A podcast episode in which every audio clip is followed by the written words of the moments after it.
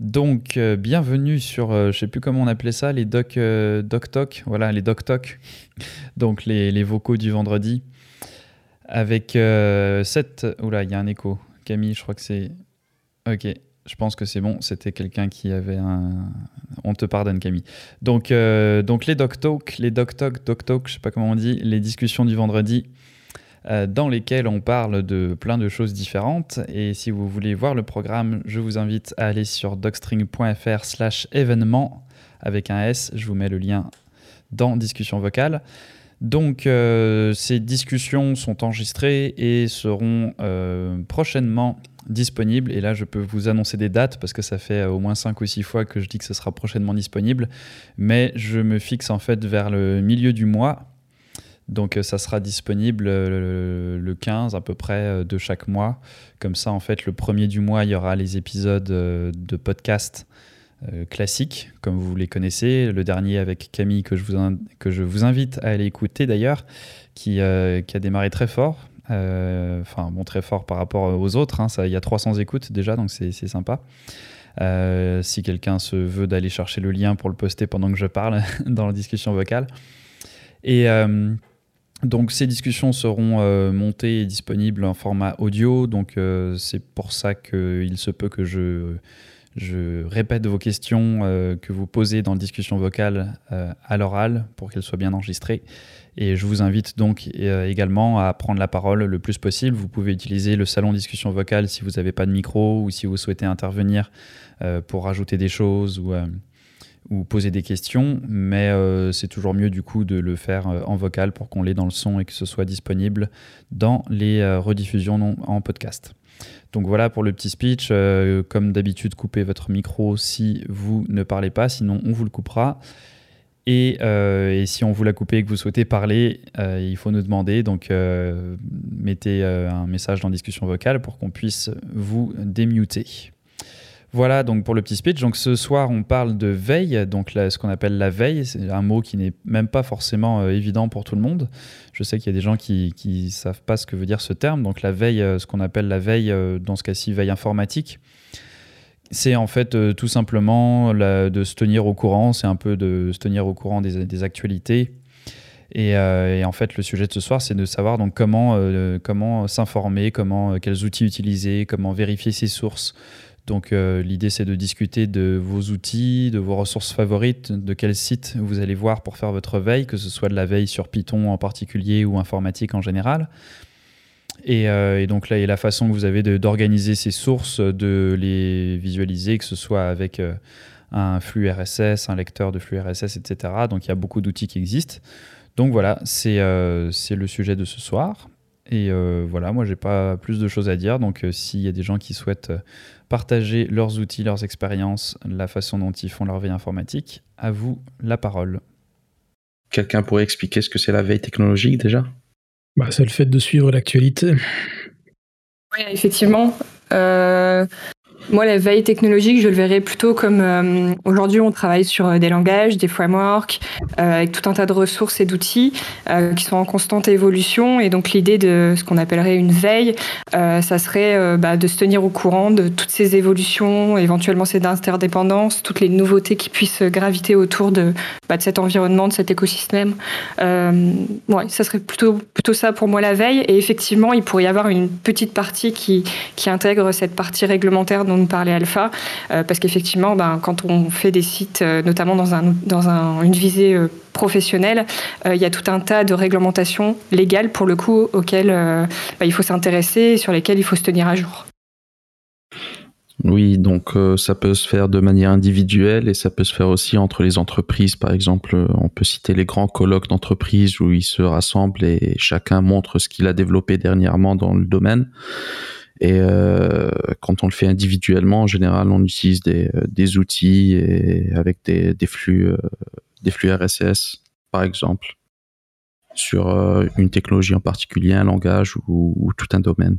Et ça, ça nous fait, ça fait qu'on reste à, à jour, quoi. Ouais. Je rajouterais aussi au-delà des flux euh, qu'on peut avoir matériellement, c'est-à-dire des flux RSS, etc., des sites, des blogs, je rajouterais aussi toute une partie qui est assez chouette, qui est la partie bah, qui nous fait un peu défaut ces derniers temps, les conférences, les rencontres, les meet-up, toutes ces choses-là aussi qui, qui permettent aussi d'enrichir notre veille d'une certaine manière. Bon, je citais par exemple les colloques. Donc c'est des choses qui se font euh, assez souvent entre les entreprises et. Euh, oui, effectivement, oui. Par exemple, je, moi je travaillais une fois sur euh, durant un stage sur, tout ce qui est drone, tout ça, et il y avait souvent des des colloques qui était organisé entre entreprises sur euh, dans le domaine de la robotique et, et chacun venait exposer. Donc c'était une manière pour les entreprises de se tenir au courant de ce que font les autres, bien sûr.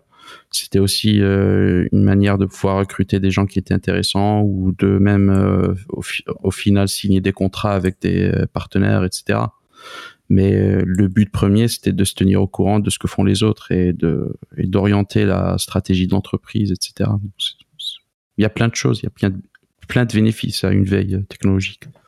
Ouais, c'est vrai qu'il y a carrément euh, au moins deux angles. Notre veille perso quand on est dev ou du moins qu'on est fan de, de, code et de développement et de, choses comme ça. Et après, il y a, il y a effectivement la veille, euh, entre guillemets, euh, d'entreprise ou professionnelle.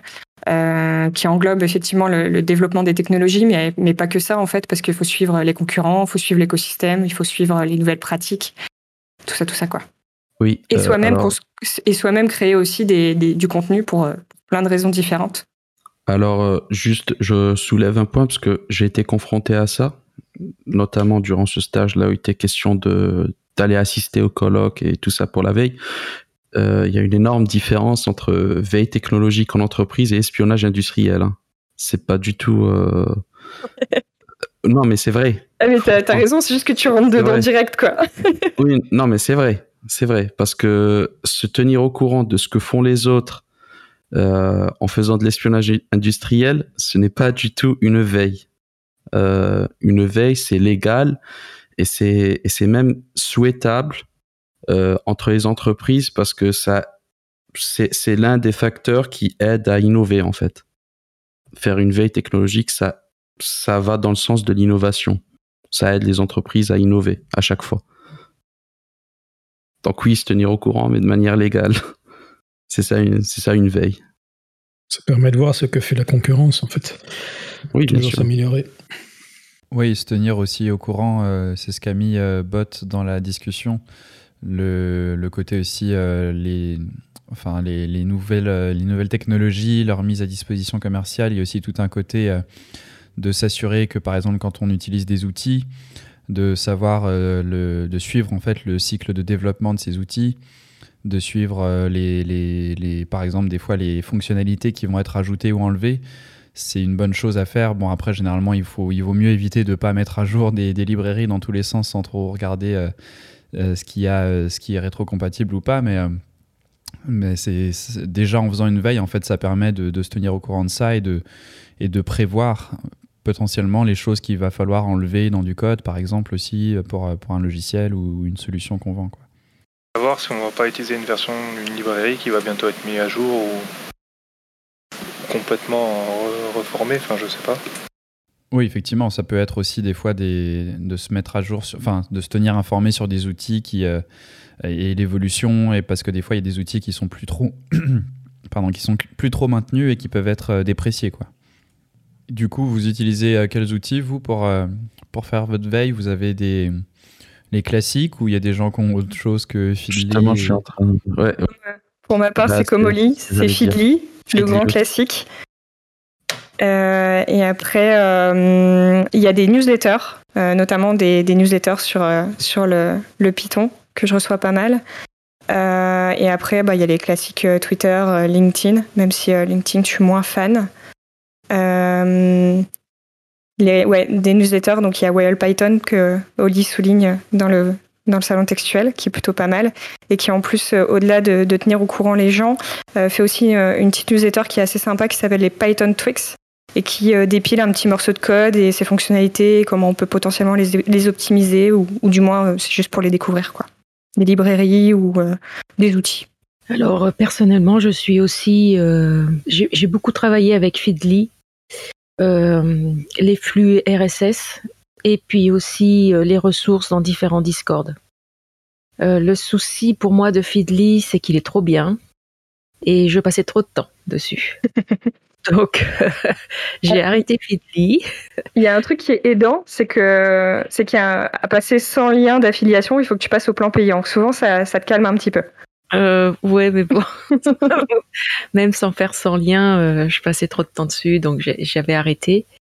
Euh, mais je suis assez adepte du flux RSS, même si c'est passé de mode et qu'il y a, de moins en moins de blogs qui présentent les flux RSS. Et puis, bah, je suis sur plusieurs Discord, même si je n'y parle pas forcément. Et bien souvent, les gens partagent des ressources et, j'en profite avec plaisir. Déjà, c'est déjà trié, c'est déjà bien arrangé, c'est chouette. Ouais, c'est vrai que les ressources qui sont partagées sur les Discord et notamment sur celui-ci, c'est cool parce que du coup elles sont qualifiées et bah, la plupart du temps on sait que quasiment les yeux fermés on peut y aller en fait et ça c'est super appréciable. Tout à fait. J'en profite pour dire qu'il y a un flux RSS sur Docstring. J'ai mis le lien euh, plus, plus euh, en haut dans la conversation. Donc si vous souhaitez euh, l'ajouter à votre Feedly, parce qu'actuellement on a un nombre record de 7, 7, personnes qui suivent le flux RSS de Docstring. Donc euh, ne vous bousculez pas, il y, a encore de la place. Euh, Et je te promets que j'allais faire la remarque là maintenant. bon, bah, voilà, allez, allez vous inscrire. Je, passe beaucoup de temps sur DocString, j'ai même pas besoin de flux RSS. Ah, bah voilà, c'est ça, merci. mais euh, c'est vrai que non, mais c'est une très bonne question que tu soulèves, enfin, un problème, problématique, on va dire, Sandy, que tu soulèves, parce que moi j'avais fait l'erreur à un moment de d'ajouter les, les, comment on appelle ça, les subreddits. Donc il y a euh, Reddit, euh, il y a un Reddit, euh, un subreddit Python. il y en a plusieurs dans d'autres thématiques Python ou programmation générale. Et c'est assez intéressant. Il y a vraiment souvent des trucs cool, des gens qui ont des projets sympas ou des questions cool. Mais en fait, c'est justement, il y en a trop. Et en fait, j'avais peut-être avant j'y allais tous les jours justement sur mon Feedly et puis j'avais peut-être 3, 4, 5 articles de différentes sources et 20 ou 30 euh, post sur Reddit. Et du coup, c'était en fait, ça m'a, ça fait, euh, comme tu dis, quoi, tu, tu passes trop de temps, c'est, intéressant, mais en fait, tu, tu passes une demi-heure à lire plein, plein, plein de trucs tous, tous les jours. Et là, justement, on s'éloigne peut-être un peu de la veille, comme on parlait au début, de veille qui est un peu euh, où tu te, tu te, tiens au courant et tu as, comme on disait avec Camille aussi, des choses qui sont qualifiées, des choses importantes, que ce soit des ressources importantes ou des nouveautés assez importantes. Et après, des fois, tu, tu pars, donc comme le Reddit ou des fois sur des sites qui postent un peu trop de choses, tu t'embarques dans des trucs qui sont intéressants, mais est-ce que vraiment, si tu les avais pas vus, ça aurait, euh, ça aurait changé ta. Enfin, t'aurais eu, ça aurait manqué dans ta vie et t'aurais loupé des trucs euh, importants, euh, peut-être pas, quoi. Donc, donc ouais, c'est le faire le tri dans tout ça, c'est une grosse question, quoi. Dans le salon textuel, on parlait de qu'est-ce qu'un fil et un flux RSS. En fait, c'est grosso modo pour caricaturer, c'est une espèce de lien auquel on s'affilie, euh, soit par le biais d'une plateforme, euh, souvent donc euh, Feedly comme on vient de se le dire. Et en fait, ça nous remonte les actualités des différentes pages auxquelles on a souscrit, sans forcément avoir besoin de visiter les sites. Et ça les condense aussi sur une interface. et après, on peut aussi, par exemple, les recevoir par mail. Il y a aussi d'autres plateformes, d'autres outils qui permettent en fait de, pousser des mails sur nos boîtes dès qu'il y a une, une actualité. Du coup, ça se rapproche un peu du, principe de la, newsletter, en fait. Mais bon, tout, ça, il faut, un, intermédiaire. Euh, je crois que IFTTP fait ça, euh, peut vous permettre de vous pusher les, mises à jour des, blogs euh, avec un, lien RSS. Et après, pour les différentes plateformes, donc Feedly, avant il y avait NetVibes, mais je crois qu'il est mort. Et les autres, je ne les connais pas.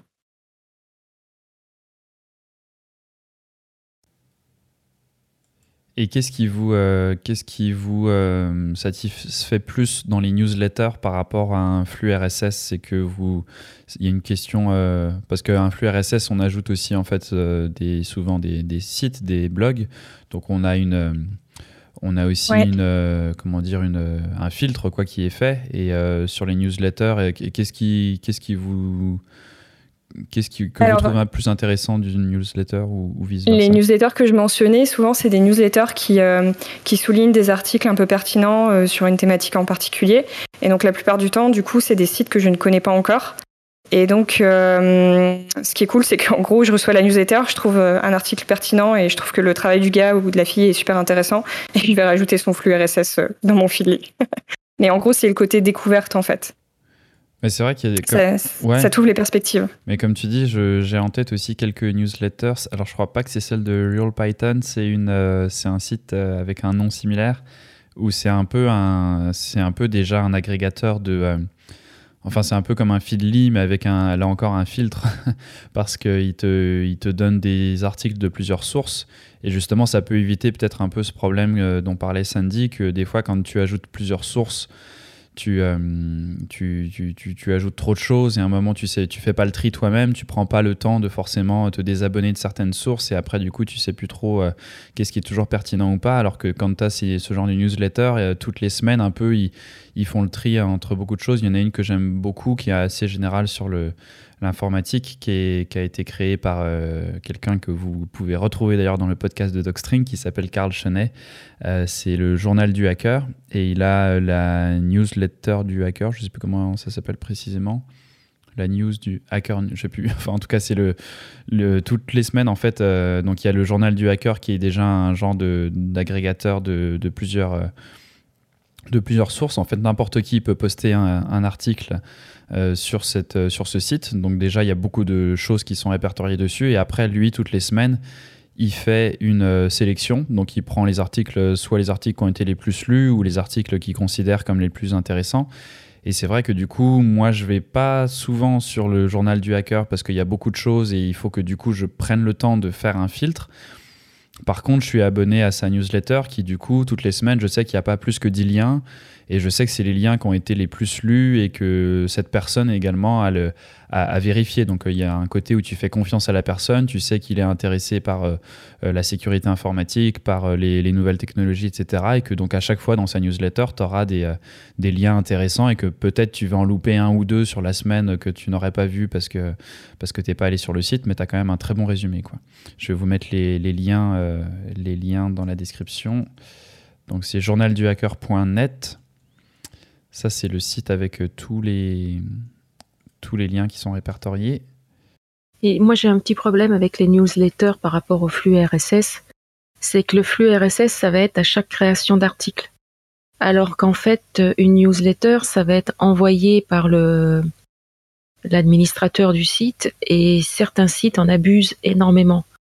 Euh, je ne citerai pas le nom d'un site auquel j'étais abonné. Euh, C'était sur de la 3D. Au départ, on vous dit, on vous enverra euh, une newsletter que une fois par mois. Et puis, grosso modo, ben, on en reçoit une par jour. Et, et là, ça devient très problématique. Donc, j'avoue que je, je préfère le flux RSS pour le moment. Alors, je suis d'accord, je vais rebondir là-dessus, Sandy. Je fais juste mentionner le fait que j'ai posté donc euh, cette newsletter qui s'appelle le courrier du hacker, donc le courrier du hacker.com. Euh, et justement, ça, c'est. Alors, c'était ma question euh, que je, je vais te poser, Sandy, et à tout le monde en général, puisque le courrier du hacker, c'est une fois toutes les semaines à la même date. Donc, justement, tu sais déjà en t'abonnant, je crois qu'il le dit, je, je vais vérifier, mais je crois qu'il le. Voilà, une newsletter hebdomadaire. Donc, tu sais en t'abonnant, tu peux voir déjà en fait les archives, donc tu peux voir à quoi ça ressemble. Et tu sais que ça va être toutes les semaines et que tu vas pas être spammé par, euh, par un produit ou par quelque chose d'autre et que c'est vraiment purement euh, pour, euh, à une visée d'information. Et du coup, moi, je, me demandais c'est quoi la, fréquence, parce que personnellement sur je- justement, j'essaie de le faire une fois par semaine. Et je sais que des fois, je me dis que c'est peut-être un peu, entre guillemets, ennuyeux. À un moment, au début, au tout début de la newsletter sur Docstring, je, des fois, j'en faisais deux par semaine et puis c'était un peu plus conversationnel. Je mettais des tips, des trucs du genre. Et maintenant, je l'utilise vraiment juste comme une, euh, justement comme un, moyen de, toutes les semaines à la même heure, le lundi euh, à 9h, il y a la newsletter qui part et qui te donne les nouveautés de qu'est-ce, qu'est-ce que j'ai publié sur Docstring, sur YouTube, etc., les articles. Et du coup, je me demandais euh, quelle est la fréquence voilà, que, vous préférez, qu'est- qu'est-ce qui, est, trop, qu'est-ce qui est pas assez, qu'est-ce qui, vous intéresse aussi dans le contenu des newsletters? Euh, Une fois par semaine, pas plus, je dirais. Euh, parce qu'en fait, j'ai des services comme Sentry, Digital Ocean, etc. Grosso modo, c'est le rythme qu'ils ont pris. Et si tu les vois trop et plus d'une semaine, moi, je trouve que ça floute beaucoup. En fait, tu, peux vite tomber euh, euh, tu as, énormément de choses qui t'arrivent en fait. Dès que tu t'abonnes à un service ou un outil, tu as sa newsletter, après tu as, les tiennes, après euh, tu as celles qui t'arrivent euh, que tu vois pas arriver ou tu sais pas d'où elles viennent. Euh, je trouve que ouais, une fois par semaine, c'est le grand max en fait, pour ma part. Bah, je suis d'accord. Une fois par semaine, c'est bien. C'est le maximum. Et le lundi, c'est le mieux ou c'est la grosse question Je ne je me demande oui. toujours. Parce que le lundi, tu ouvres ta boîte, tu stars la lettre et tu dis je l'ouvre dans la journée ou au pire j'ai la semaine. Ah oui, ok, tu raisonnes comme ça Ouais. Non, mais c'est intéressant. Moi aussi, je pense qu'une semaine, une fois par semaine, c'est bien. Ensuite, je pense aussi que ça serait bien aussi, genre, des fois, quand il y a vraiment une grosse information qui tombe ou un truc comme ça, d'envoyer une newsletter ponctuelle même si c'est au cours de la semaine et c'est pas juste euh, et, au final ça fait deux fois par semaine pour, un truc bien chaud euh, pourquoi pas? Parce qu'en plus comme ça tes, tes, utilisateurs savent que potentiellement c'est un peu un truc euh, ultra intéressant et un peu un peu important et que qui, qui, arrive pas tout le temps en fait. Donc ouais ça peut... pas une semaine complète pour recevoir la nouvelle alors que c'est tombé le le ça peut créer l'effet d'annonce quoi. Voilà Ouais, moi je suis d'accord. Euh, enfin, c'est ce que je me dis aussi que au pire, ça peut être deux fois par semaine de temps en temps. Enfin, il peut y avoir une deuxième newsletter dans la semaine de temps en temps pour des situations, comme vous dites, euh, un peu exceptionnelles. Et si c'est du coup, si c'est exceptionnel, tu considères que c'est justifié, quoi. Et, euh, et, tu, tu, comprends que si c'est pas, s'il n'y a pas un truc exceptionnel toutes les semaines, et que du coup tu, tu, tu, te rends compte que c'est vraiment une fois de temps en temps, bah ça, ça, ça va, quoi. Il y a euh, The Real Corwin qui dit que le lundi, c'est noyé dans la masse. Ouais, ça aussi, c'est justement, effectivement, le, un peu toujours le. Et ça, je pense que c'est très subjectif. Enfin, ça dépend vachement des gens. Il y a des gens qui reçoivent deux mails par jour, il y en a qui en reçoivent 200. Et euh, personnellement, c'est toujours un peu ma peur avec l'email, c'est de se dire que ça peut, euh, tu peux le manquer, alors qu'un flux RSS, il y a un côté un peu plus c'est toi qui y vas. Donc en fait, si tu sais que tous les jours tu y vas tu, et que tu n'as justement pas ajouté trop de sources, bah, tu passes à travers tout et tu dis ok, j'ai tout lu, c'est bon. Alors que les mails, des fois, j'ai l'impression que ça peut un peu se, se, perdre. Mais je pense que ça dépend vachement des gens. Quoi. Et oui, alors très bonne question. Enfin, le, ou remarque, mais euh, ça, ça, peut faire une question aussi de bot qui dit que le mieux c'est de te demander combien de temps toi-même tu es prêt à passer sur la lecture de ce genre d'article, combien t'en lis en moyenne et le temps que tu alloues à cette activité sur la semaine ou le mois. Et du coup, c'est vrai que ça, c'est. Euh, on parlait du fait qu'on a beaucoup d'informations, et personnellement, euh, enfin, euh, chacun d'entre vous, vous, voyez ça comme. Partie, comme partie intégrante de votre travail Est-ce qu'en entreprise aussi, il y a des... Moi, je sais que j'avais des, des patrons pour qui c'était justement le fait de se tenir à jour sur toutes les nouveautés, sur tous les logiciels qui sortaient, etc c'était euh, c'était nécessaire et c'était bien. Et du coup, euh, si euh, s'il passait derrière toi et qu'il voyait que tu regardais une, une vidéo qui présentait les cinq nouvelles fonctionnalités de je sais pas quoi, il disait il se disait pas, il est en train de, de regarder une vidéo sur YouTube, il se disait ah c'est bien, il fait de la veille et il, s'informe et si justement il y a quelque chose qui sort, il sera au courant. Est-ce que vous avez eu des expériences similaires ou différentes dans vos, dans vos entreprises et, quel temps vous accordez à, ça dans, dans votre semaine? Personnellement, c'est dans les transports. Téléphone et puis basta. Dans les transports, notamment quand. Bah, personnellement, je me rends à la fac ou quoi. J'essaye un petit peu d'en écouter. Et du coup, pour ça, euh, vous préférez. Euh, enfin, il y a des formats, j'imagine que vous préférez, podcasts, euh, articles Personnellement, podcast, j'aime bien. Parce que déjà, c'est pas trop long. Et surtout que c'est accessible sur plein de, de sites, notamment Spotify, Deezer ou des, applications comme ça, tu vois. Après, un petit peu de documentation textuelle, euh, pourquoi pas, tu vois, quand tu... Exemple, imaginons, je prends un exemple sur le, podcast que tu as fait avec euh, Cam. Euh, c'est bien de l'avoir sur podcast, mais si tu l'écris, personnellement, je, je le lirai pas, je préfère mieux l'entendre. Après, c'est une vision personnelle des choses. Oui, après, il y a aussi le côté, effectivement, et ça, c'est intéressant parce que j'ai été contacté récemment par une, une entreprise qui, sont, euh, qui crée une application, ça s'appelle Clind, et en fait, ça permet, de, euh, ça permet à des gens de, de faire des, ce qu'ils appellent des takeaways, donc des. Euh, j'ai pas trouvé encore le, le, le terme français, j'ai pas pris le temps de d'y réfléchir. Embarquable. Les quoi? Tu, tu dis quoi? Quelque chose embarquable qu'on peut embarquer avec soi. Bah, je, je, le traduirais pas comme ça. C'est euh, takeaway, c'est euh, oui, enfin, on peut effectivement on pourrait le traduire comme ça, mais c'est plus les choses que tu retiens quoi sur une information. Donc, euh, et justement, l'idée c'est que ça peut être, c'est t'en mets deux ou trois, c'est assez court. Et en fait, donc parce que souvent sur un podcast d'une heure, il va y avoir finalement cinq ou six points principaux quoi qui vont être évoqués, qui peuvent être résumés. Donc forcément, tu vas perdre un peu du tu vas perdre un peu la, richesse du livre ou du podcast ou de l'article, mais euh, ça te permet justement de des fois consommer entre guillemets plus d'éléments euh, et, de, de, voir plus de choses euh, sans y passer trop de temps quoi. Et du coup, c'est assez intéressant parce que ça, ça, permet justement aussi de, de rapidement scanner, entre guillemets, un article ou un podcast. Et après, si tu vois que déjà avec les, les deux ou trois points qui ont été extraits de, de, de cette source, ça te semble intéressant, bah après tu peux aller plus loin. Mais ça t'évite déjà de des fois, euh, c'est un peu ça. Moi, ce que je, moi je fais très souvent ça sur les vidéos YouTube. Je scanne, je, mets le truc direct en x3, je clique à 3-4 endroits, endroits de la vidéo et, je, et ça me permet vite fait de voir si ça peut m'intéresser ou pas, si c'est vraiment ce que je recherche. Et, des fois, c'est un peu plus dur à faire sur des articles ou des podcasts. Et donc, euh, pour ça, ça peut être pratique ce genre d'application. Comme tu l'as un petit peu dit tout à l'heure, quand tu as un podcast qui dure environ, euh, je sais pas, une quarantaine de minutes, c'est mieux de, bah, de l'écouter, une interview, pardon. Donc, sous forme de podcast, que de voir la retranscription sur un TXT ou quelque chose comme ça, tu vois. Pour ça, tout à l'heure, quand Cam disait euh, euh, dans les transports et tout, pour écouter des podcasts, c'est quand on a des creux, tu vois, Oui, quand on fait la des, activités assez, assez quotidiennes on a un petit peu le temps de, voilà, de lancer une application de musique, d'écouter un podcast. Personnellement, je pense dans la pratique des choses, euh, c'est beaucoup plus intéressant que de le retranscrire. Euh, je pense que j'ai un peu répondu à ta question, Thibaut.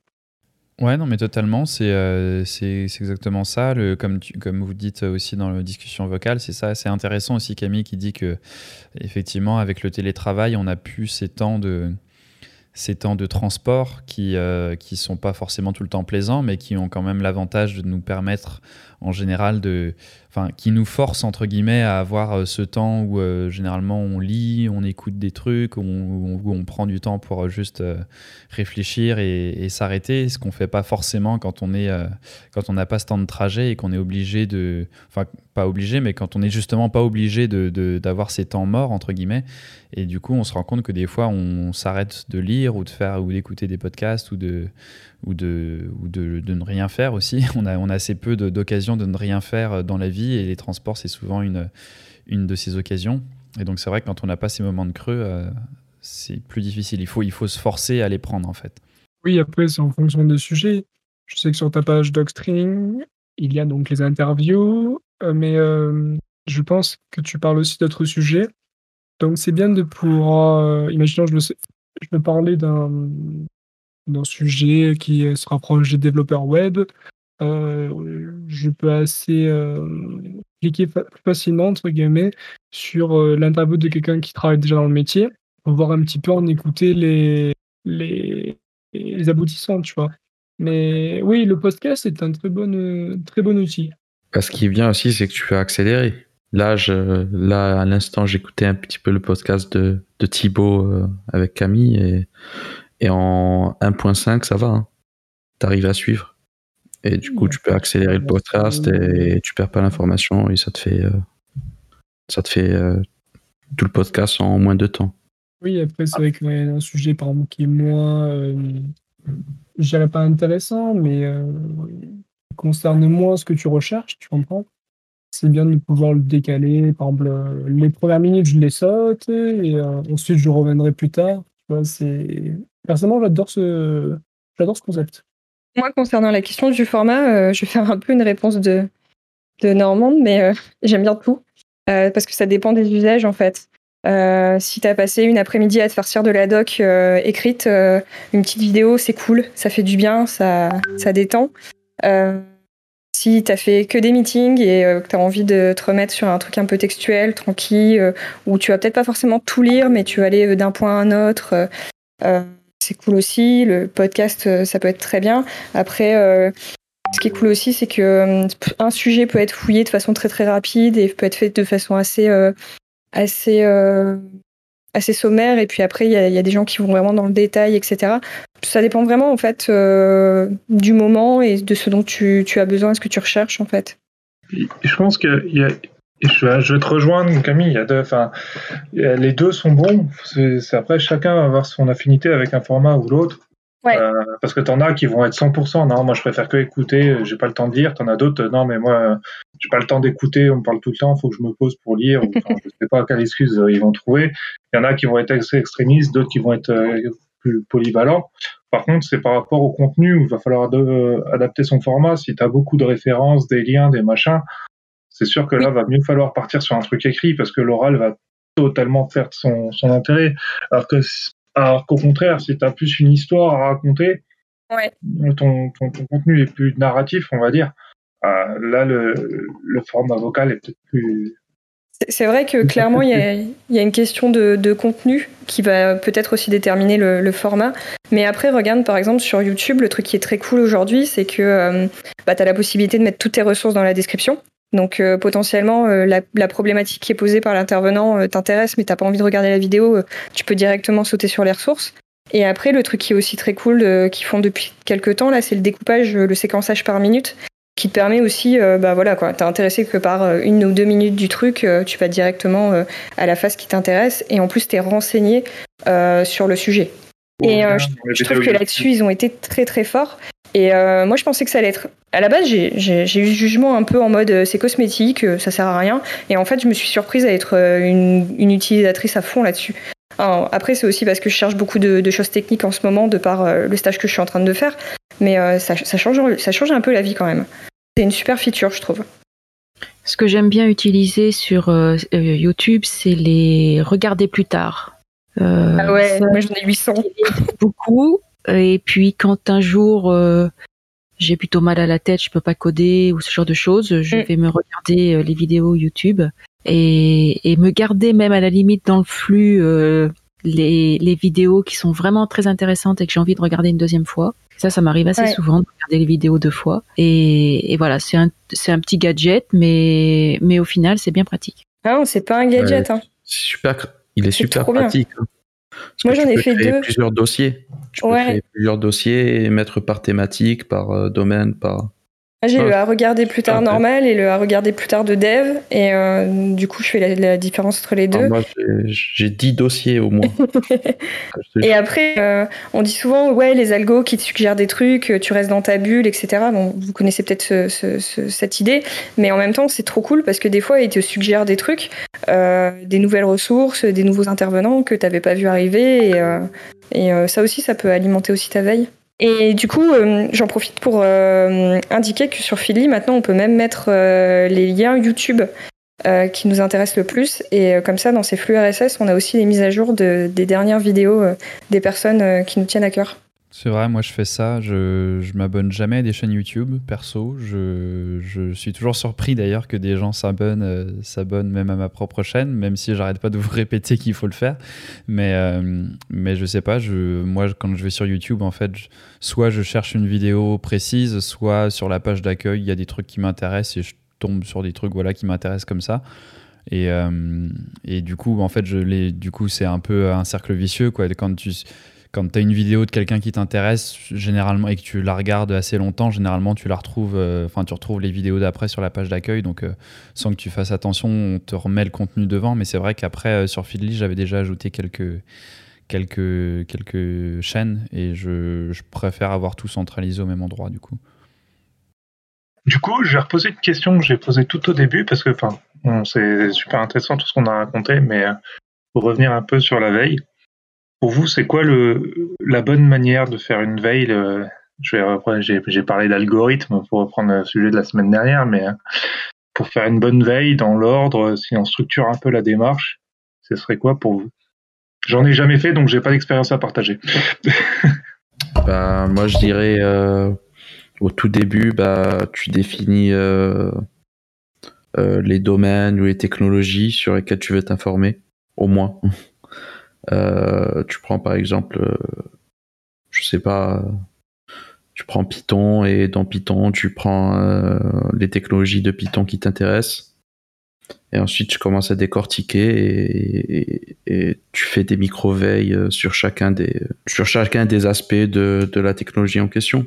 C'est juste un, exemple. Mais ensuite, il y a la question de la fréquence aussi.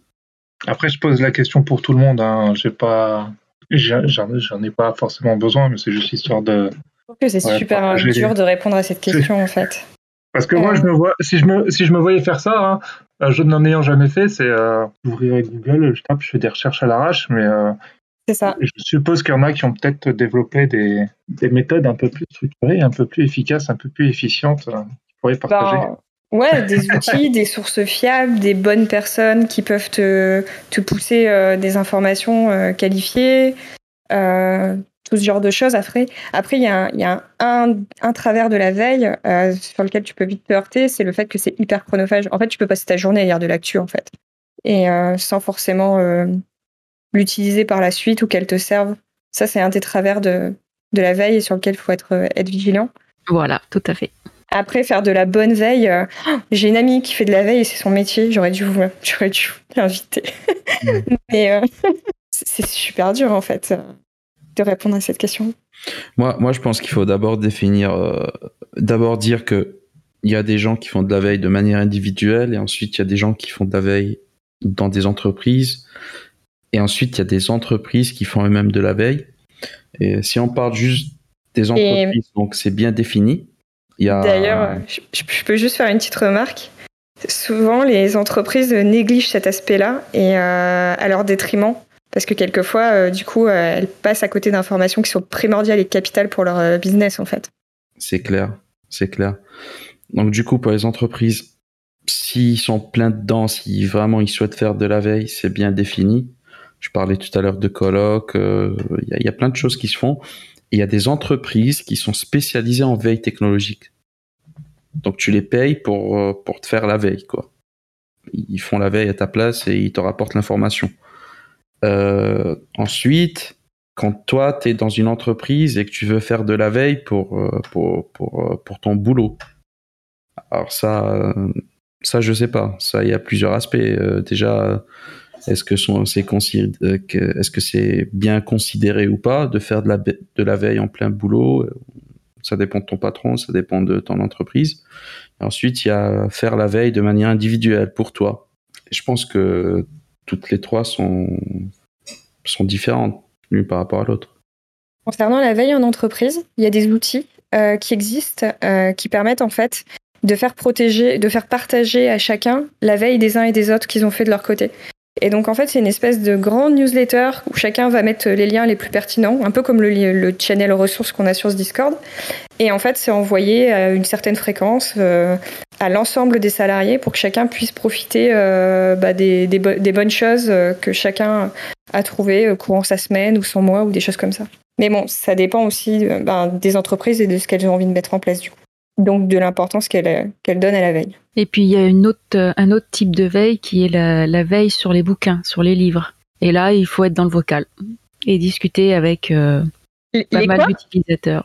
La veille sur les livres. et là, c'est super parce que dans le vocal, tu es informé de toutes les nouveautés dans les livres, que celui euh, qui en a trouvé un meilleur que l'autre, etc., etc. Donc Discord, c'est super pour ça. C'était qui parmi nous qui a un livre par semaine? Niel Pops. Ouais, il nous a bien partagé ça. Il nous a partagé sa liste la dernière fois. Et ça, c'est de la veille. Ouais. Donc je dis le lien, en... il y a Camille qui a posté un lien de Open Classrooms qui ont un cours en fait, qui s'appelle Mettez en place un système de veille informationnel. Donc comme ça, si ça vous intéresse. J'essaie de remonter, voir dans les discussions s'il n'y a pas des questions que j'ai manquées, mais si vous avez d'autres questions ou si vous voulez rebondir, n'hésitez pas. Après, si, euh, sur les pratiques, la définition, les outils, etc. On, a grosso modo fait le tour. Peut-être que vous avez euh, des super liens ou des super blogs ou des super personnes à suivre sur, euh, sur, euh, sur YouTube ou autre à nous partager. C'est dommage que Toutmos n'est pas là parce qu'avec sa thèse, je présume que lui, niveau. Ouais, niveau veille, il doit être, pas mal. Il doit, ouais, il doit être calé, c'est dommage. Bah, il est connecté, Toutmos. Non, il donne un cours à l'heure actuelle, donc il ne peut ah, pas intervenir. D'accord, d'accord. Euh, vous connaissez Micode ou pas? Oui, oui. Parce que, il a fait un petit peu de vidéo, mais c'est pas, c'est pas vraiment de la programmation, je pense. Il en a fait un petit peu sur euh, une chaîne. Ouais, il en a fait une sur Lumni, comment créer un site en HTML, mais après, ah bah si, si, ça rentre carrément. Après, c'est cool parce que quand tu fais ta veille, souvent, tu, tu pars vraiment d'un sujet précis et puis tu, tu, brodes autour. Là, par exemple, euh, si on est tous intéressés par euh, la prog, le dev, euh, potentiellement, tu peux aussi t'intéresser au hardware, tu peux t'intéresser à toute, toute la, tout ce qui gravite autour de la tech, etc. Alors, en parlant de hardware, moi, ce, ce que je suis vraiment le plus, c'est Linus Tech Tips. Bon, c'est en anglais. Mais ils ont un format où ils font un live et, et vraiment ils t'apportent euh, beaucoup beaucoup d'informations chaudes. Ah ok. Euh, mais c'est mais c'est en anglais. Attends, je vais, ah, euh, je vais trouver le truc là. Ok. J'en profite. moi, je vous ai mis le lien de l'usine nouvelle, qui est un magazine professionnel qui parle de plusieurs secteurs d'activité. Hein. Il y a de l'aéro, de l'automobile, de l'énergie, santé, électronique, informatique, cybersécurité. Et euh, je pense que ça peut être un bon support pour faire de la veille pour certains, que je vous ai mis le lien si ça vous intéresse. Ouais, c'est intéressant parce que niveau cybersécurité, j'aime bien ça, moi, mais après, moi, je vais regarder. Je vais, euh, si vous voulez, je peux vous faire un petit retour sur la, la partie vraiment typiquement hardware. Euh, donc déjà, euh, je vais situer un peu la situation de mon côté. Moi, j'ai une petite entreprise qui est euh, orientée vers, le, développement de cartes électroniques. Donc automatiquement, là, moi, pour le coup, je touche du hardware pur avant de parler software, en fait. J'ai donc deux niveaux d'interprétation. comment moi je m'organise de mon côté pour faire une veille? Donc principalement, il faut savoir que la, la nébuleuse hardware, elle est, elle est aujourd'hui quand même assez éclatée et très disparate elle s'oriente de plus en plus vers euh, des composants numériques euh, à forte valeur ajoutée. Donc j'entends par là euh, composants tournant au minimum à 32 bits. Il faut savoir que les composants qui tournent en dessous du 32 bits sont encore valables et fonctionnent encore de nos jours très très bien, mais ils n'ont pas les mêmes usages. Donc déjà, cette disparité-là fait que au niveau de la recherche, ça devient très vite compliqué de trouver un code source qui est, on va dire, commun aux deux architectures. En plus, au-delà de ça, il y a la problématique des, je vais parler des ASIC, qui sont en fait des, composants qui sont euh, définis définitivement, qu'on achète sous forme de composants en fait, et qui ne sont plus programmés, euh, j'allais dire, pour être modifiés dans le temps. On, modifie le programme qui est dedans dans, la flash, dans la partie flash, on ferait sur un disque dur en fait, sur un mais pas au niveau du, physique en fait. les pinoches sont définis, on peut plus y toucher. Par contre, ce que l'on peut faire autour, comment on va communiquer avec d'autres composants, avec le monde extérieur, cette partie-là est soumise à une veille très importante euh, et voire même euh, aujourd'hui elle se, elle se décline vers, euh, on va dire, deux gros, deux gros domaines. L'IoT d'une part, donc j'entends l'IoT, l'objet connecté, qui aujourd'hui est très actif avec plein de sources, mais énormément de composants chinois, donc trouver un, une veille qui, qui correspond et qui marche, ça devient vite un petit peu compliqué. Néanmoins, on peut repérer quand même que euh, que ce soit de l'IoT ou que ce soit euh, de la communication standard, je pense à un Buscan par exemple, euh, je pense à de l'I2C qu'on connaît maintenant depuis très longtemps, depuis les années 80. Eh bien, on trouve quand même des sources relativement fiables sur différents sites. Par exemple, tout ce qui est I2C, vous trouverez des choses sur le site de, chez NXT. ça, si vous voulez, je peux mettre le lien sans aucun problème. pour la partie plutôt on va dire IoT. Alors là, par contre, c'est la, fête à tout en fait. tous les constructeurs se sont jetés dessus. Tous les constructeurs mettent un petit bout de code source. Et finalement, euh, quand on regarde, il y a des petites choses qui marchent très très bien du côté de chez Site Fusion, par exemple, notamment avec les, circuiteries Groove. Et donc, au, final, euh, ce que je voulais vous dire, c'est d'abord ne vous jetez pas sur la première source que vous trouvez. Ça, c'est le premier point. C'est important de recouper, c'est-à-dire de, de, voir un petit peu dans l'ordre. Moi, c'est toujours un petit peu ça que je fais. Je commence par me dire qu'est-ce que les constructeurs ont fait avec les composants, euh, quels sont leurs codes sources, ce qu'ils mettent comme exemple, quelles librairies ils ont développées, quelles librairies annexes existent. Donc, je pense entre autres à GitHub, qui est euh, vraiment four, enfin, qui fourmille d'idées, d'infos, de, de code source et même des fois de, de schématiques. Euh, ensuite, je jette un coup d'œil sur les forums parce que ça me paraît très évidents que les forums. Alors, je pense entre autres à, à, DVP, enfin développé.com qui est ancestral, mais qui parfois peut sortir de l'ornière, surtout sur des points très précis. Notamment quand on va accéder à des zones mémoire ou quand on veut optimiser un code source. les bouquins, alors j'ai eu une période bouquin. Aujourd'hui, j'ai totalement zappé la période bouquin parce que c'est toujours un peu les mêmes choses qu'on voit. On prend le débutant euh, en tenant par la main et on l'amène à faire un bout de code qui va à peu près fonctionner. Mais on, va certainement pas euh, faire euh, quelque chose d'évolué, d'actuel. On reste sur des fondamentaux à ce moment. et enfin, une petite source très intéressante aussi en termes de veille, regardez du côté des IUT. Euh, souvent, les IUT laissent traîner leurs sources. Ça paraît curieux, mais il y a beaucoup de PDF qui traînent. Et euh, je vous conseillerais bien de les prendre, de les sauvegarder, parce que le jour où ils se rendront compte que ces sources-là sont un peu trop accessibles, ils les fermeront ou ils les rendront payantes. Voilà. Après, je crois que j'ai fait à peu près le tour de la question. Et euh, maintenant, bah, pareil, si vous avez dans, dans vos villes des, des, zones avec des, IUT hein, ou des universités, oser franchir le, pas, ne serait-ce qu'une fois de l'accueil, voir si un professeur peut se libérer pour répondre à une de vos questions quand elle, elle, nécessite vraiment un, conseil avisé. Je parle en termes de conseil. Bien souvent, les profs sont assez OK pour le faire. Hein, euh, moi, maintenant, je les pratique depuis quelques années et je me rends compte qu'ils sont, euh, c'est les premiers à nous filer un coup de main, surtout quand euh, derrière, il y a un enjeu. Et voire des fois, ils peuvent les inclure dans les projets des étudiants ce qui peut en plus donner de la matière à des étudiants pour développer des choses avec vous en fait. Voilà. Bien, j'ai terminé là, il que je vous quitte, mais euh, c'était fort intéressant et je j'essaierai de revenir pour intervenir du côté hardware plus euh, que du côté software. Voilà. Mais sachez que la démarche hardware est, identique avec la démarche software de mon côté par rapport au merci euh, pour, pour toutes ces infos, il y a, a quelque chose que tu as dit qui que je trouve intéressant par rapport au livre. Euh, est-ce qu'il y a quelqu'un aussi, euh, je sais plus, je crois que c'est Bot qui avait partagé un magazine. Est-ce qu'il y a des gens aussi qui s'informent encore avec, euh, avec des, magazines, avec des, choses qu'ils reçoivent, je sais pas, de façon hebdomadaire ou mensuelle? Moi, personnellement, je ne connais pas de magazine tech. J'ai l'impression qu'ils sont tous, pour la plupart, en ligne, mais il y en a peut-être encore qui sont au format papier. Alors, là, je pourrais répondre. Il y a je prends l'exemple de mon père. Mon père est physicien et euh, il est abonné, par exemple, à, des revues. Donc ça vient sous forme de magazine, euh, donc mensuel ou hebdomadaire, donc ça dépend. Et là, il y a vraiment de vraies euh, nouvelles informations dans les revues. Donc je prends l'une des plus connues, tu as la revue Science et, et pour tout ce qui est nouvelles découvertes, nouvelles inventions, genre, genre de choses. oui, tu as, vraiment de, des nouvelles, mais vraiment toutes chaudes. Donc, je sais pas si c'est la même chose pour la tech. Moi non plus, je sais pas si ça existe, mais euh, pour euh, tout ce qui est entre guillemets sciences exactes euh, et aussi bah, biologie, tout ça, ça, ouais, ça, ça marche en magazine ou en revue.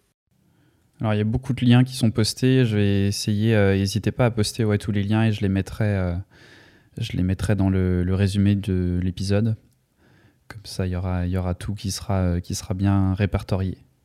Moi, je vais arrêter l'enregistrement ici. Je pense qu'on a pas mal abordé euh, tous les principaux points euh, sur, la, sur la veille. C'est pas un sujet de toute façon qui, qui, euh, qui je pense, euh, sur lequel on a besoin de s'étendre pendant trois heures parce que c'est souvent un peu les mêmes, les mêmes outils. Et puis après, c'est ce qui est intéressant surtout, c'est les sources, donc tous les liens qu'il y a dans le, dans le discussion vocale. Donc je vais récupérer tout ça et les mettre quand l'épisode sortira dans le résumé de l'épisode. Donc moi j'arrête l'enregistrement ici, mais bien sûr si vous souhaitez continuer à discuter, à parler et à profiter du vocal, vous pouvez rester sans problème.